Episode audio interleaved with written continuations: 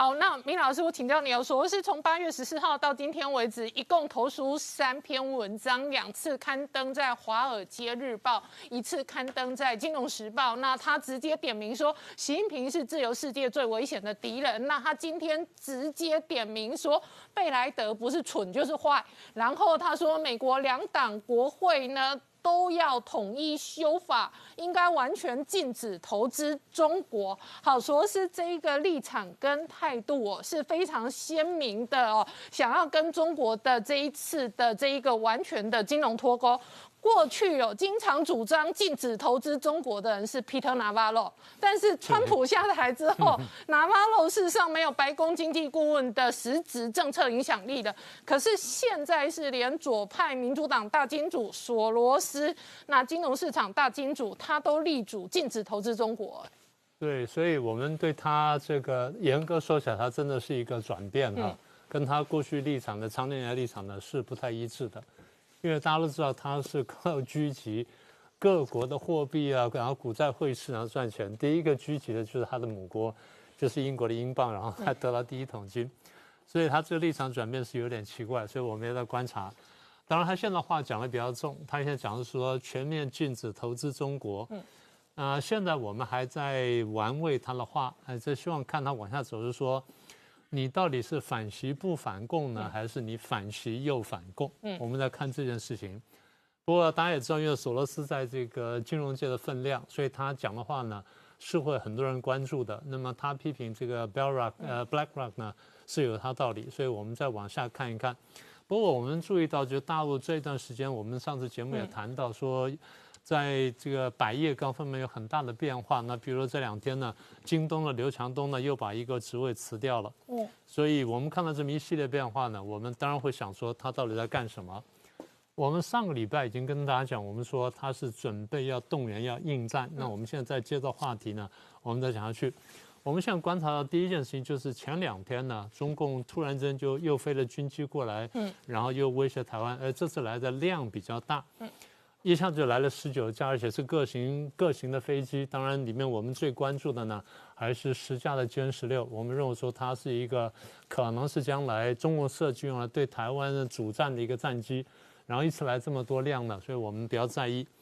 现在问题是为什么突如其来的在这时候呢，又增加了对台湾的压力？呃，反过来说就是我们反躬自省，我们最近干了什么坏事儿？嗯，惹惹惹到中共生气了。有没有？没有。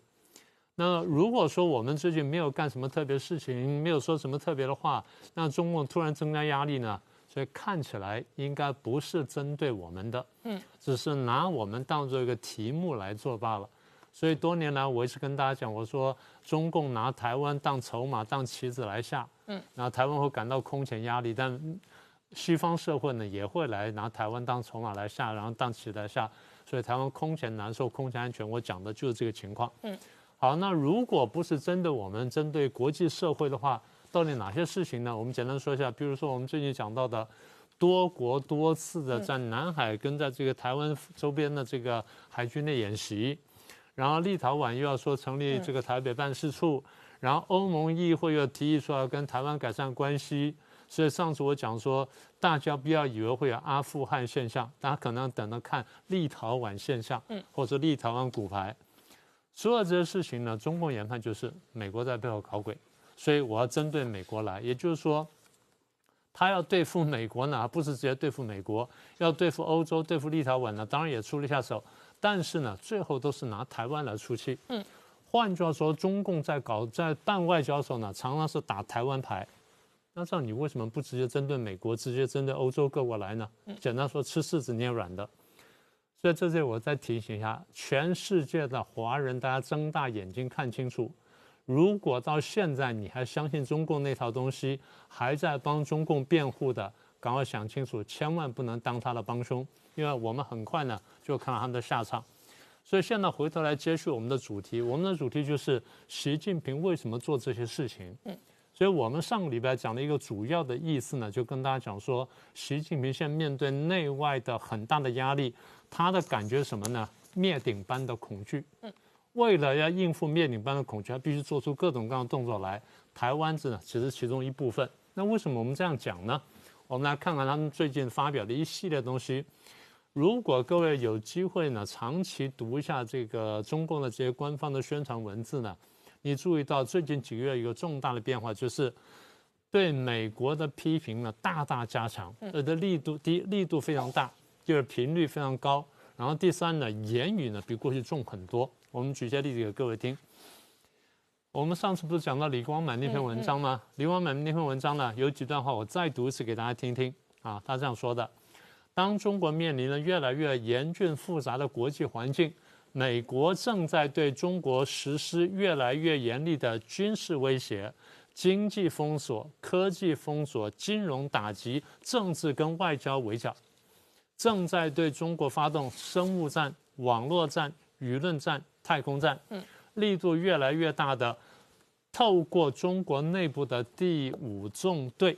来对中国发动颜色革命，这是他最关键的一段话。嗯，好，如果这时候我们还依靠那些大资本家来做反帝国主义、反霸权主义的这个主力，还是用，还是让他们这个腐蚀我们的下一代，然后失去阳刚气息的话，那我们不用敌人打，我们先倒下来了。所以，我们当前中国正在发生的这样深刻变革，正是为了应对当前严峻而复杂的国际形势。嗯。正是为了应对美国已经开始对中国发动的野蛮而凶猛的攻击。嗯，你说一个华中电力报的前总编，在他个人的一个什么微博或一个什么地方发了一篇文章，那是无所谓的，因为这种人很多，在大陆这种左派人呢或毛左乌有自强人比比皆是。可是如果这篇文章被十几篇官媒都拿来同一天去。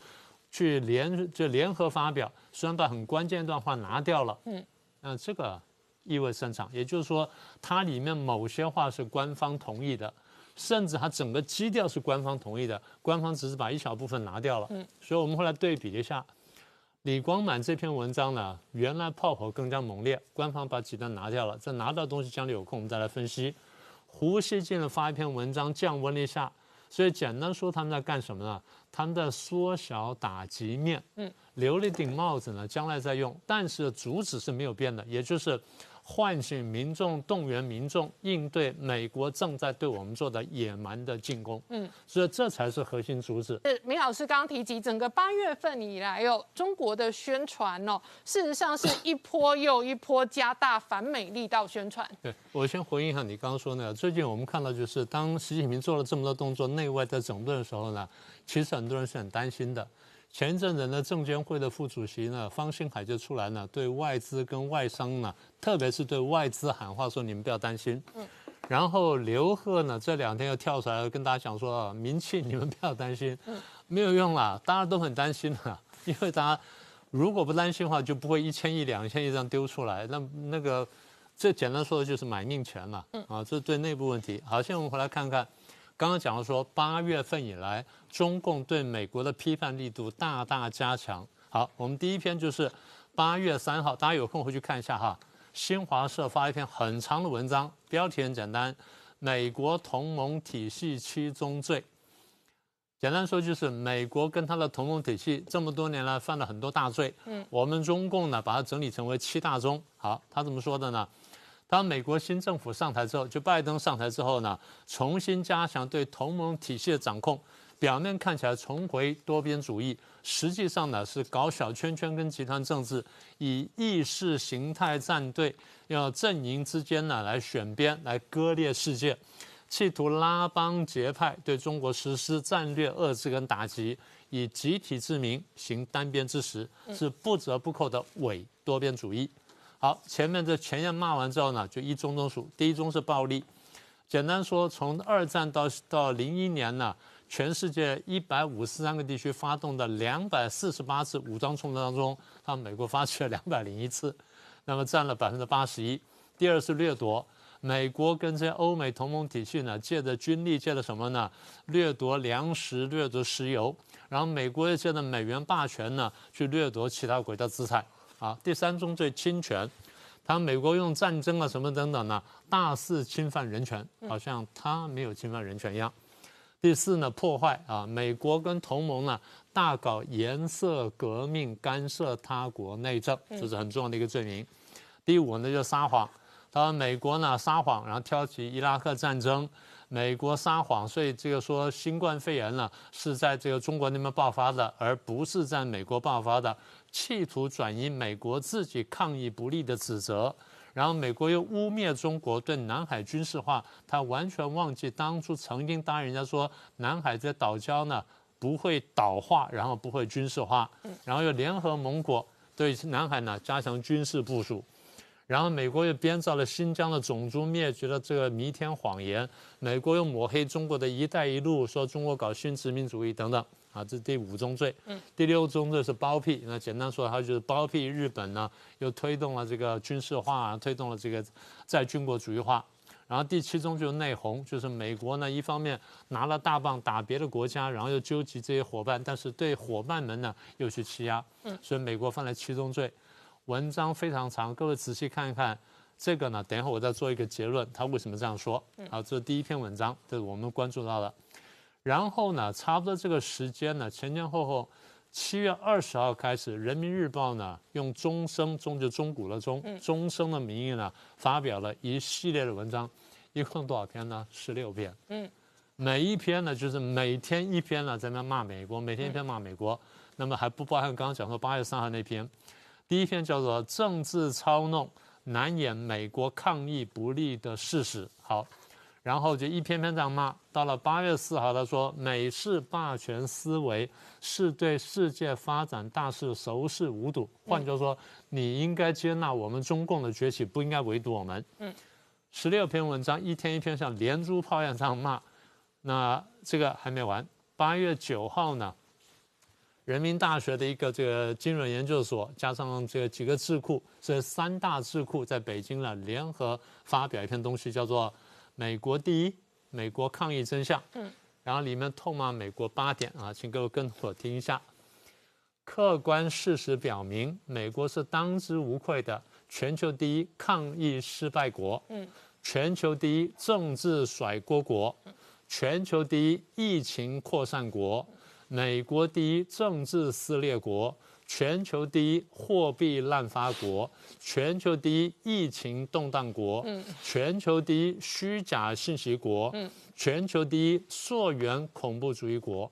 其中除了两点之外，其他六点都是中共的夫子之道。把这东西倒回来扣在美国身上，然后加上李光满那篇文章，所以我才说这么一系列文章呢，很明确呢是加大了对美国的打击，尤其文宣上打击。所以索罗斯这篇文这几篇文章呢，对他来说呢是当头棒喝。这还不是美国政府的反击，这是一个原来对于中国的金融市场很有兴趣的一个国际级金融大亨，现在反手回来指责中共了。所以我们怎么解读这些事情呢？我们接续上个礼拜的观察，第一，内部斗争非常紧张，所以必须拉高反美宣传。拉高反美宣传，一方面可以集中大选，然后同时呢监控百业，嗯，然后搞战时经济，目的什么呢？准军事动员，嗯，准军事动员。我再说一次啊。第二点就是担心美国呢对我们中共呢经贸斗争、科技多脱钩、军事施压，又拉拢台湾，又联合盟国搞什么呢？搞颜色革命。所以几个地方都点出来了。简单说，从八月七月份到八月初到一直到现在九月份。中共这些文章呢，在他们熟悉的这个这些耳朵听起来叫做反美的号角，嗯，是一个宣战书，是动员令。那么宣战书、动员令呢，对着美国来，但是呢，他必须找个突破口，突破口呢就是台湾。所以九月十五号的十九架军机呢来到台湾呢，就是这突破口。那我们怎么看这件事情呢？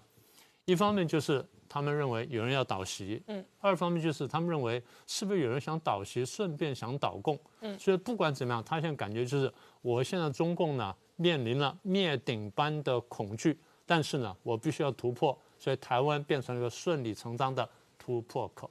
好，我们稍后回来。好，我刚刚讲哦，林林总总几个金融故事是串在一起哦，比特币暴跌哦，那这一个引发外界关注，因为以前它是中国富豪洗钱的重要管道之一。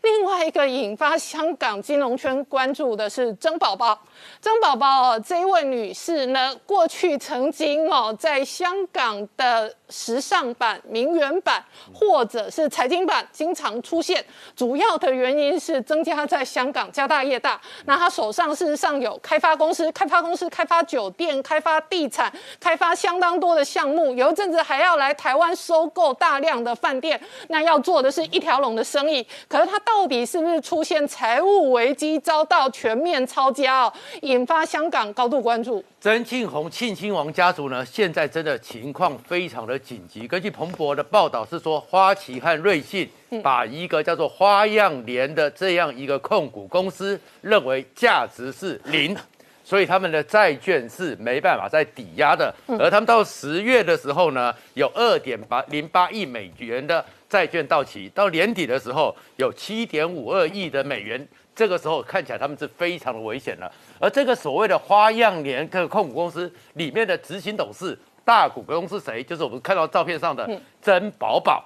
曾宝宝是曾庆红的子女，而他的爸爸就是我们先前谈过的，在整个中国和香港影视的地下教父曾庆怀。而他这个事业也跟曾庆怀的大力推广是有关系的。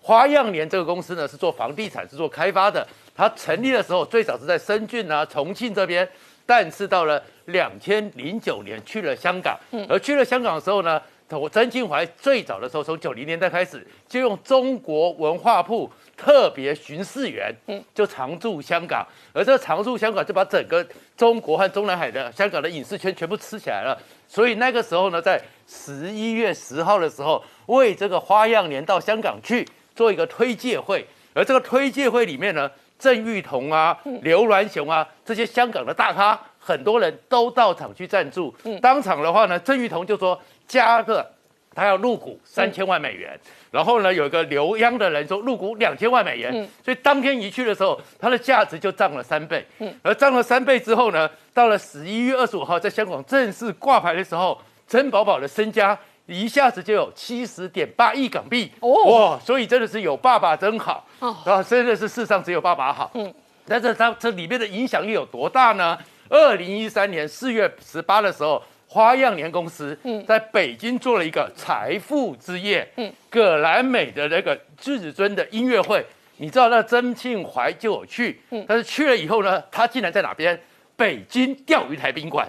他能够在这边来举办，而在举办的时候呢，宋祖英、朗朗，嗯，都要去献艺，就知道他们的力量、他们的背景有多么的强大。而这样的强大里面呢，后前面的一段时间，台湾曾经在马英九时代跟大陆那边有互来互相来嘛，所以其实后面有查出来，二零一零年左右，曾宝宝呢也曾经想要呢发行 TDR，为什么？后来是因为金门的那个离岛的博弈条例。公投被推翻了哦，所以那时候如果我们金门有离岛条例，他花样年就想要来了哦。啊，二零一五年时的时候，年初的时候又传出来呢，他在台湾这边成立了一个台湾花样年开发公司，下面再设台湾花样年物旅游文化公司，想要去租下南京东路的一栋大楼，要去设一个。台北的有缘饭店也要在台湾这边进行一条龙，所以整个现在这个状况，曾宝宝曾经这么的显赫，但是现在的压力有很大了。而现在这个东西，他的爸爸曾庆怀，而曾庆怀前一段时间，最近中国的网络呢拼命的传一张照片，这张照片是什么？就是赵薇为什么会出事？因为赵薇有张照片，你看没有？跟着整个曾庆怀手挽的，挽的非常的紧。所以呢，下面中国的网络、中国的媒体在说，嗯，赵薇或许仅仅是一只小燕子，嗯，目前真正被瞄准的是他被他挽住的、搂住的那一个家族和那一个名单。为什么讲那个名单呢？后面他们里面的报道里面还讲说，真正被关切的是黄有龙，嗯，赵薇的丈夫黄有龙，在文章里面在他们大陆上里面讲说，他跟曾庆红的儿子曾伟，嗯。可能是在前台那边做很多工作的人，又跟整个江泽民集团、江江真集团的肖建华嗯有密切的关系，所以为什么他们想说赵薇装你这张照片，你赵薇就很难翻身了？而且现在大家更所以这几个相关的新闻，他们都不是偶然。赵薇被封杀是一个事件，对，曾宝宝的债券直接被国际银行打枪哦，是另外一个债务风暴。的这一个新闻事件，但是本质事实上是。曾庆红家族体系几乎遭受到全面的清算，就是。但是以前你看到赵薇，你不会想到曾家；对，你看到这一个台北有缘饭店，你不会想到曾庆红家族。是，就是被瞄准了。嗯。然后包含是现在瞄准里面还传出了是另外一个很奇特的前财政部长金仁庆。金仁庆在自己的阳台里面，突然之间就方圆小小两平方公尺的地方，突然之间自杀了。不就就死了？那死了以后，当然他们的说法很多，但是就全身着火。嗯，那怎么会着火？怎么旁边没有人？都是疑。但是这个疑是因为金人庆，大家又想到是不是跟马云有关系？那是不是跟赵薇有关系？然后现在又突然出来是说，其实呢，现在还有平安的马明哲，嗯，也跟这个整个习近平要清理整个胡江温有关。为什么？因为马英哲被从《纽约时报》讲说，当时不是温家宝家族有二十七亿美金吗？里面有一段时间是平安的里面的一个胡坤，嗯，曾经安排温家宝的太太，嗯，还有温云松跟马云明哲见过面，哦，而这个见过面得到了很特殊的合约，嗯，很丰厚的合约，所以现在马明哲也出事了。所以中国平安的马明哲，他可能是温家宝家族的白手套，然后马云可能是江泽民家族的白手套。你现在看到一个一个出事的富豪，是因为他们背后都有一个庞大的政治脉络跟政治家族。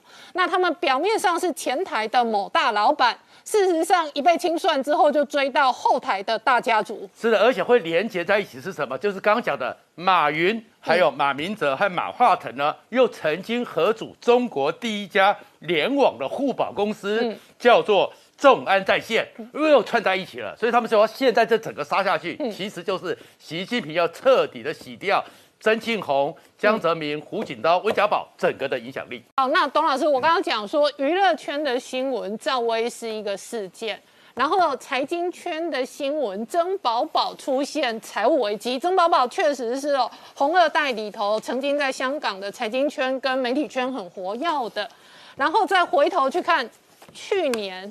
习近平用力整顿了香港。香港过去是类似曾宝宝这一类的红二代、红三代，他们的大金库、大本营。那经过一连串的整数之后，就开始冒出债务危机了。是的，你看啊，我们最近发生的这几件事情，我们把它整理整理出来的话，可以发现每一条线索背后都直通曾庆红。嗯，每一条线索。再加一条线索哈，就是八月二十七号的时候，这个中共的这个前财政部长，嗯，啊，金仁庆在家失火，嗯，被烧死了。对，这根本不可能的事情，为什么呢？他是自己失火还是被失火？应该是被，会引起大家的讨论。对，呃，原因很简单，就是金仁庆呢，他是在两千零三年到两千零七年，他干财政部长，嗯，这个时间点刚好就跟这个曾庆红。他进这个中中共中央好常常委，嗯，然后担任国家副主席，兼这个港澳小组的组长，什么意思？香港这个金鸡母，两千零三年的时候就是交给曾庆红管，是这个意思就对了。啊。然后呢，上海帮等于说那个时候整个掌控了中共的政治，啊呀，这个最这个这个最高的代理人就是江泽民的代理人就是曾庆红。好，金仁庆。所以就是在那一段时间，两千零三年到两千零七年干财政部长，什么意思？就是帮上海帮管账的人。嗯，好，被烧死了，怎么烧死的？哈，这个中国大陆的网友都纷纷觉得不解，因为中共自己宣布出来的这个这个这个案情啊，哈，就是说他在家里面。两平方公尺，嗯，哦，放的书着火了，啊，然后两平方公尺放的书着火了，因此他就被烧死。嗯，他那个是一个什么样的火灾现场？怎么可能两平方公尺就可以烧死一个人？嗯，这是第一个疑点。第二个疑点，中共哈，他有他的政治规矩的，就是政治待遇。这个这个金仁庆他是部部级退休，哦，部长级退休。他有政治待遇的，就退休以后呢，哈，司机、警卫、秘书，嗯，一样不少的。就是说，他家是有司机、警卫、秘书的，怎么可能失火？这些司机、警卫、秘书都跑哪里去了？嗯，所以看起来哈，他是被失火。嗯，但现在搞不清楚啊，就是说是哪一方的人让他失火的。OK，大家算来算去哦，恐怕还是曾庆红这个家族的哈，他们可能要灭口了，因为我们都知道。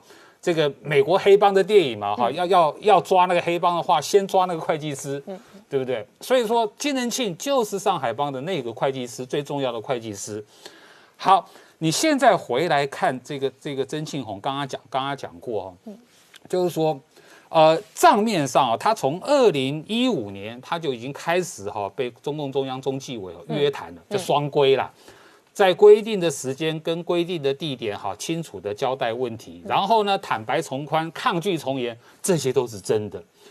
从二零一五年开始呢，一路到二零一七年为止，他被约谈了三次，被双规了三次。嗯，然后呢，这个这个呃，中纪委哈王岐山还亲自哈去去跟他见面，叫他哈，你就好好的交代问题，你也不要去想什么有什么保护伞了哈，你也不要去想有什么退路了，话都讲得很白。然后根据这个呃账面上的这个记录哈，就是说曾庆红的家族哈，在国外的至少超过十二个人，嗯，好，然后呢，好他的这个在国外呢有开公司的，有物业资产的哈，最多的是澳洲、纽西兰啦、新加坡啦、美国啦，通通都有。在国内，在中国的国内。北京、天津、好，山东、上海、江苏哈都有他们的物业，有他们的公司。嗯，然后在国内的资产哈估出估是四百七十亿人民币，在国内的资产这些公司，在国外就是这刚才谈到的曾庆红他的儿子，嗯，在这个澳洲、纽西兰所开的公司呢，每年的营业额是三十亿美金。嗯，我必须说说句实话，所以这也是一个富可敌国的大家族啊。我说句实话，这个金额太小了啦，啊。啊，中共中央级的官员，他如果要贪污的话，没有千亿起跳，那个不算不算贪污了。为什么？很简单，现在今天中共每年的这个预算，哦，国家预算是二十五兆人民币，所以中央级的官员要要贪的话，千亿起跳了；省级官员要要贪污的话，百亿起跳。嗯，啊，那个亿一亿两亿的那个亿一亿的话呢，那县级官员。这是他们的行情，所以呢，他应该有庞大的财产，他的影响力超过谁？他的影响力超过前面那个四大虎啊，薄熙来，嗯，好，这个周永康，啊，这个徐才厚，啊，跟郭伯雄这四大虎，那个曾庆红的等级比这四大虎还要高，他的影响力比他们还要高，搞不好我说的这四个人都是他曾庆红在当江泽民办公厅主任、办公室主任的时候提拔的人，嗯。所以曾庆红的能量，如果去搞钱的话，我估那么多年下来哈，应该是上兆人民币。嗯，不然你这个办公室主任白干了。嗯，那我请教一下董老师哦，解放军的战力究竟如何哦？确实外界也高度关注。今天事实上包含了北约的发言人也有公开的谈话。是的，呃，刚才有谈到嘛哈，其实呃，解放军的这一些哈各地方的军事将领啊。习近平上台已经啊九年多了，嗯，还在一直换人啊，就是说那个上海帮的势力啊，真的很难清除啊，这个也是中共的这个军队里面最大的隐忧。但是你如果回头去看它的硬体，呃，在我们这次呃我国国防部所提出来的中共兵力啊这个评估报告里面，其实清楚的讲到说。中共已经具备在第一岛链之内的所有的海空域的征收能力，包括台湾的周遭，已经完全具备了这样的征收能力，而且同时也具备了这个电站哦干扰软硬杀的能力，已经完完全具备了。另外，在陆军的部分啊，可以看到，因为他们在军事改革嘛，哈，所以他们的这个编组哈改编也已经完成。然后呢，各式的陆军的哈这个主战的坦克，好这种自走炮、装甲车，这个啊直升机的自动化等等，都陆续的加速的这个换装。嗯，陆军的部分，海军的部分，整合了这个呃辽宁舰跟山东舰，因为他们有两现在有两艘航母嘛哈，常常这两艘航母呢就常常借着这个远航训练，哈在推动它的航空母舰的这个战斗能力，尤其是航空母舰战斗群。估计啊，这个是我的判断。我们报告书没这么说了。我的判断哈，今年大概他们的中共的第三艘航舰就会下水了啊。然后还包括这个哈，这个增加的这个啊气垫船、好舰载直升机的数量哈，两栖登陆舰，这个是我们台湾最关心的，因为你如果要跨海登陆来攻击的话，这些就是主要的装备。那当然。呃，我们的国防部的报告最后是说，哈，评估起来就是他现在具不具备啊攻台能力，这是最重要的。我们国防部的评估是。目前哈还是评估中共的载具不足，嗯，还有后勤资源能力还是不足的。好，我们稍后回来。那是从我是中国人的风暴还在中国娱乐圈跟大明星圈呢一波接着一波燃烧的同时，媒体追踪赵薇夫妻这一次被点名、被清算、被追杀哦，当然跟当年的发财路径有关系。其中哦，当初哦，她嫁给这一个黄有荣哦。黄有龙到底如何横空出世发大财哦？一直是外界的疑惑。是的，现在中国网络媒体追踪哦，黄有龙发大财是有个很会发财的姑姑，而且这个姑姑是江泽民第一女秘书。没错，实际上赵薇跟这个黄有龙他们到底如何崛起的？甚至在这一波为什么会变成剑拔？主要有很多原因，包括说像赵薇之前被爆说她跟马云的关系，甚至她跟曾庆怀的关系。那黄有龙过去就本来就被认为说是江派的这个这个人马之一，他原本跟他关系非常好，叫许宗衡，是以前的这个深圳市的这个市长。那有人说他是担任他的白手套，甚至在许宗衡后来被判死缓的时候，他的心他的所谓的在敛财二十亿里面来说话，大概有十九多亿都不见了。那是不是入了？这个黄有龙的这个口袋里面，当时有非常多的这个传言，但是到底这个就是他真的入罪的原因吗？哎，中国的媒体呢，就是过去的文章，现在又重新把它看出来。这篇旧文是在二零一七年中国官媒之一的《中国经营报》旗下的这个等身录的周刊里面有。这个文章，那这个文章里面讲什么？他说黄有龙啊，其实他的关系不是只有这个许宗衡，他的关系是一个叫做黄立满，就是我们现在看到那个黄立满，原来是他的姑姑啊。那黄立满最高曾经担任过什么？最高曾经担任过这个深圳的市委书记，哦，所以说说非常大的官嘛，比市比市长更大的官嘛。所以也就是说，是因为他，然后他下面罩着这个许宗衡，那许宗衡罩着这个黄有龙，所以才是这样的一个路径。好，那黄丽满被丢出来。那黄立满到底是什么人？我们现在看一下，他从一九九三年呢，当时是在北京的这个电子工业部工作，后来就变成是深圳市的这个副秘书长，后来变成是深圳市的这个秘书长，还有深圳市常委，然后副书记等等，升官非常快。在当地很多人都说他为什么会升官那么快？后来原来揭秘就是说他跟当时的领导人江泽民非常的好啦。还有一个说法是说他是江的这个情妇。他主要是说呢，他们在一开始的时候，江泽民当时是电子工业部的这个部长，那黄立满是在那个那个地方担任。我们讲他等于也在电子工业部工作过嘛，所以他们两个是上下上下的这个关系。那当时听说是黄立满每天都这个抹了这个香水啦，虽然说他传言啊，虽然说他姿色的确不怎么样，但是。似乎是非常讨这个江泽民的欢心，那于是他们两个从这个之后的就一直开始在有这个所谓地下的这个情分。那后来呢，一直到这个江泽民到上海市的时候呢，那这个黄立满就一直不断的被提升，甚至后来呢，他们两个的婚外情，根据这个媒体的报道还被踢爆。那于是呢，这个。江泽民就想尽办法呢，把这个黄立满的老公呢调到外面去工作，然后于是继续把这个黄立满留在北京的这个工作。那也就是因为有这样子的关系，听说呢，当时的这个黄立满每一次看到这个领导人江泽民的时候，都还会那一个两声啊，甚至连当时的很多这个。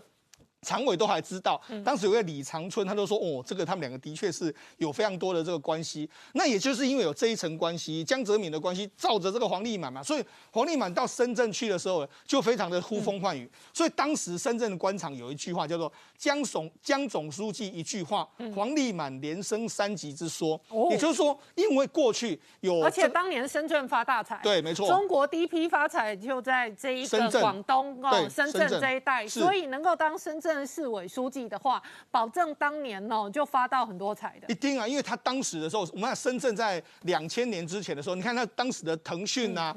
这个华为什么都诞生在那边嘛，所以它能够捞的油水一定是相当相当多。那当时有总，那我们就讲这一批是现在的所谓的深圳的这些富贵富贵人家，为什么现在习近平要打压他们？因为他们本来就跟江泽民的关系非常好嘛。那江泽民关系非常好的时候，黄立满又在那个地方担任市委书记，下面有一个许宗衡，所以这当然是盘根错节的这个关系嘛。那你现在终于才知道说，哦，原来为什么习近平一定要打？为为什么他们要请全国之力？你看官媒全部批批。赵薇，原来后面哎黄有龙的关系，那黄有龙后面有赵丽、黄丽满，黄丽满后面就是江泽民，所以你看，其实中国的这个斗争里面，表面上绝对不是我们看到表面上那样子水浅浅的，它其实后面都有隐藏非常深的这个故事。那你看这一次黄丽满爆出来之后，才知道说哦，原来黄有龙之所以会横空出世，原来后面有一个非常厉害的这个姑姑啊。好，我们稍后回来。